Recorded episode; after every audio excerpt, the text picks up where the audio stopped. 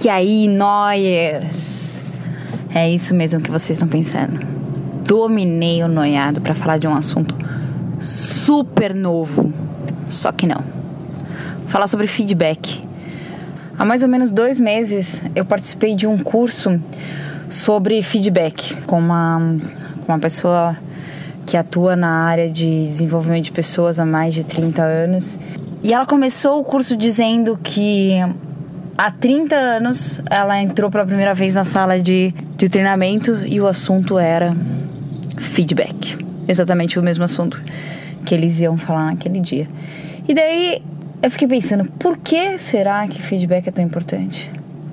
Bom, basicamente porque há 30 anos ou hoje não existe evolução sem que haja um retorno. Né? Então a, a evolução é, é fundamental para o desenvolvimento humano e desenvolvimento do trabalho, obviamente. E o feedback é a principal ferramenta que a gente tem para promover essa evolução.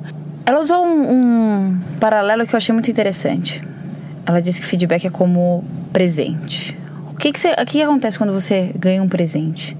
Você recebe o presente, você agradece o presente, você coloca ele lá em cima da sua mesa e olha para esse presente. E daí você se questiona: esse presente faz sentido para mim? Se ele faz, ok. Você pega e usa o presente. Se ele não faz, você simplesmente ignora, passa para frente, troca, enfim, faz o que você quiser. Feedback é a mesma coisa. Basicamente é aquela máxima: você pode levar o cavalo até o rio, mas você não pode obrigá-lo a beber água. E é assim que é o feedback. Quando a gente dá um feedback, a gente espera que a pessoa, principalmente se a gente estiver falando com um subordinado, que a pessoa acate seu feedback e comece a agir da forma como você espera que ela haja. Mas isso é uma escolha dela. É o primeiro ponto grande, bem importante, assim, pro, pro feedback é entender que as pessoas não se comunicam da mesma forma. Estilos de comunicação são diferentes de uma pessoa para outra.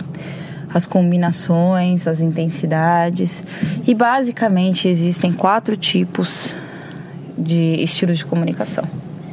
O primeiro deles é o estilo reflexivo, são pessoas que são mais orientadas para o futuro pessoas mais sonhadoras que gostam de tendências e que gostam de teorias, que se aprofundam em assuntos. Um reflexivo sempre vai demorar horas para contar uma história, porque ele se aprofunda muito.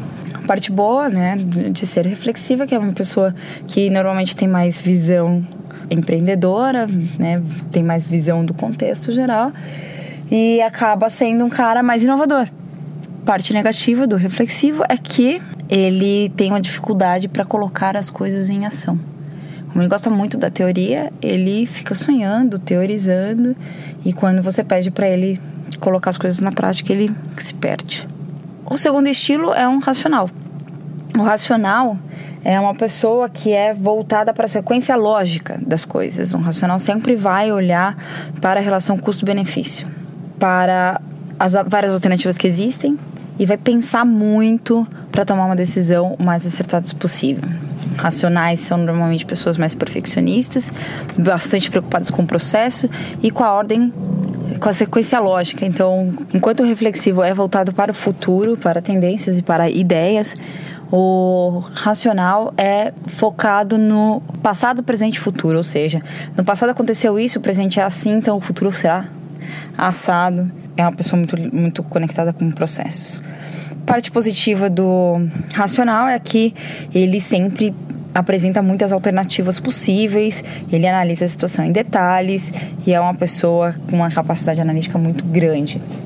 Ponto negativo do racional é que, por ele sempre considerar todas as alternativas possíveis e imagináveis, às vezes ele perde o timing da ação. Ele tem dificuldade para decidir qual que é a melhor decisão a ser tomada, porque ele considera muitas variáveis, ele se apega a muitos detalhes. O terceiro perfil é o perfil pragmático.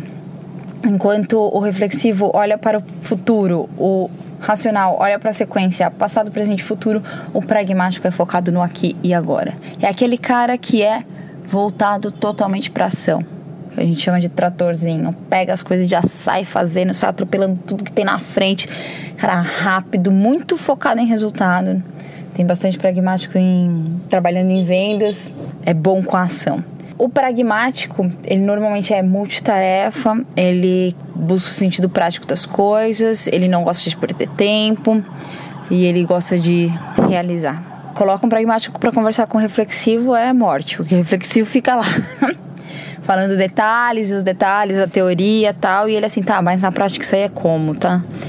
E não tem nem paciência para ouvir o reflexivo falar. Parte positiva do pragmático é que ele é muito rápido. Ele consegue fazer as coisas bem rápido, ele tem resultados muito bons. Parte negativa do pragmático, ele não pensa muito antes de agir. Ele não considera todas as alternativas, então ele é mais suscetível ao erro, ele corre mais riscos. E por fim, o perfil afetivo. O perfil afetivo, ele é um cara que é mais voltado para o passado, para as relações. Ou seja, ele toma decisões baseado na história que aquela outra pessoa que está interagindo com ele tem é, junto com ele. Afetivos são as pessoas que estão muito preocupadas com as pessoas, são líderes que normalmente conseguem envolver muito bem toda a sua equipe. Sempre está perguntando assim para as pessoas como elas estão, como é que foi o final de semana, como é que tá o tio, o sobrinho, o avô, o papagaio. São pessoas que a gente percebe uma preocupação maior com o contexto pessoal da sua equipe. Ponto positivo do afetivo é que ele tem grande envolvimento da equipe. Ele sabe lidar com pessoas, ele não atropela. O pragmático às vezes atropela o sentimento das pessoas porque ele está muito focado no resultado. O afetivo não. Ponto negativo do afetivo é que às vezes ele pode ser um líder mais informal e deixar que as relações pessoais prevaleçam as necessidades da realização de tarefa. Então, o afetivo ele tem essa propensão a agir por impulso emocional e de repente deixar de lado algum aspecto importante do processo ou da, do resultado em função de um aspecto pessoal.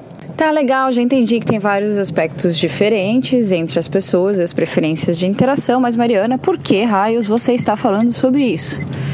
Well, people, vamos dizer que está ali um reflexivo, provavelmente você já se identificou em algum desses perfis e a sua preferência de trabalho e você está lá, você é uma pessoa pragmática, está a conversar com um reflexivo. Você não tem saco para ouvi-lo. E aí começam os primeiros conflitos e as dificuldades de um feedback. Imagine você que você precisa dar um feedback, você é pragmático, precisa dar um feedback para um reflexivo. E fala: bom, na prática, isso do jeito que você faz não dá resultado. O reflexivo olha para sua cara e fala assim: ok, você é raso, você não sabe o que você está falando. E assim vai acontecer com diversas outras interações. Por exemplo, um racional com um afetivo o racional vai virar por afetivo vai dizer assim: escuta, vem cá que eu preciso te dar um feedback. É isso, isso e isso. O, racional, o afetivo vai virar para ele e falar: Oi, tudo bem? Dormiu comigo? E vai sair magoado do feedback. Ou seja, a efetividade de um feedback depende muito da forma como você coloca a informação para aquele que está escutando.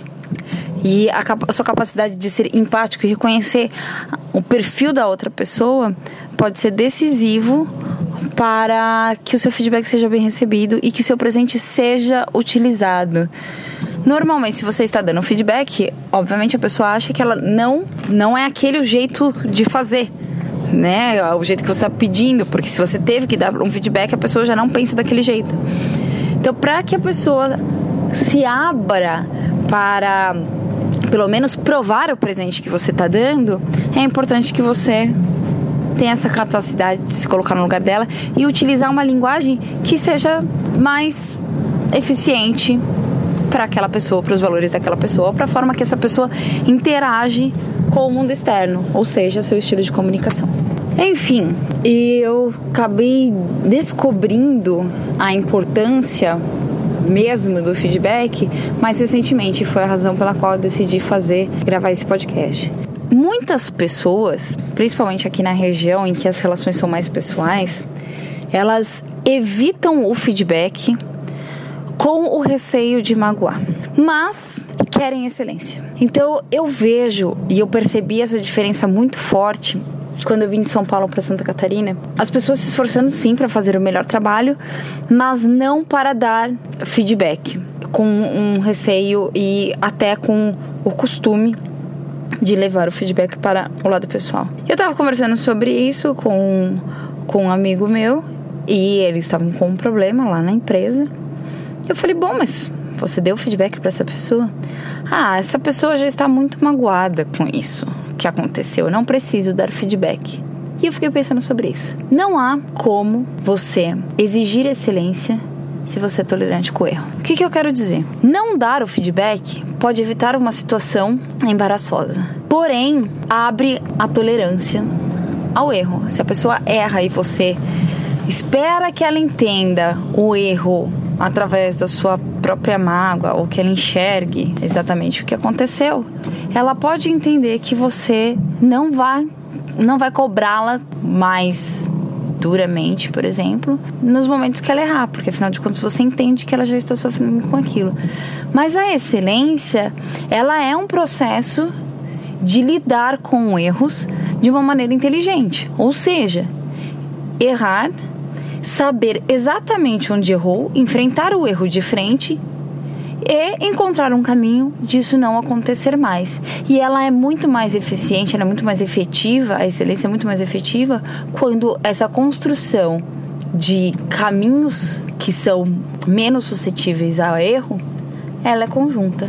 O grande insight que eu queria deixar aqui para vocês que se você tem algum compromisso com a excelência, se você quer ser excelente, acho que não tem muito como né, competir sem buscar excelência, faz parte da sua obrigação e da sua performance como líder organizacional, como empresário, ser muito eficiente em dar feedback, ser muito assertivo, em colocar o seu feedback com empatia e saber fazer isso com inteligência, tanto a, a sua inteligência técnica quanto a sua inteligência emocional. Fica aí mais uma vez para a gente refletir: não há como cobrar excelência se você é tolerante com o erro e de repente trabalhar esse lado de percepção das pessoas, percepção de estilos de comunicação e de interação, para que seus feedbacks sejam mais assertivos e acabem trazendo resultados melhores. É isso aí, obrigada pela audiência. Valeu, pessoal. Até a próxima.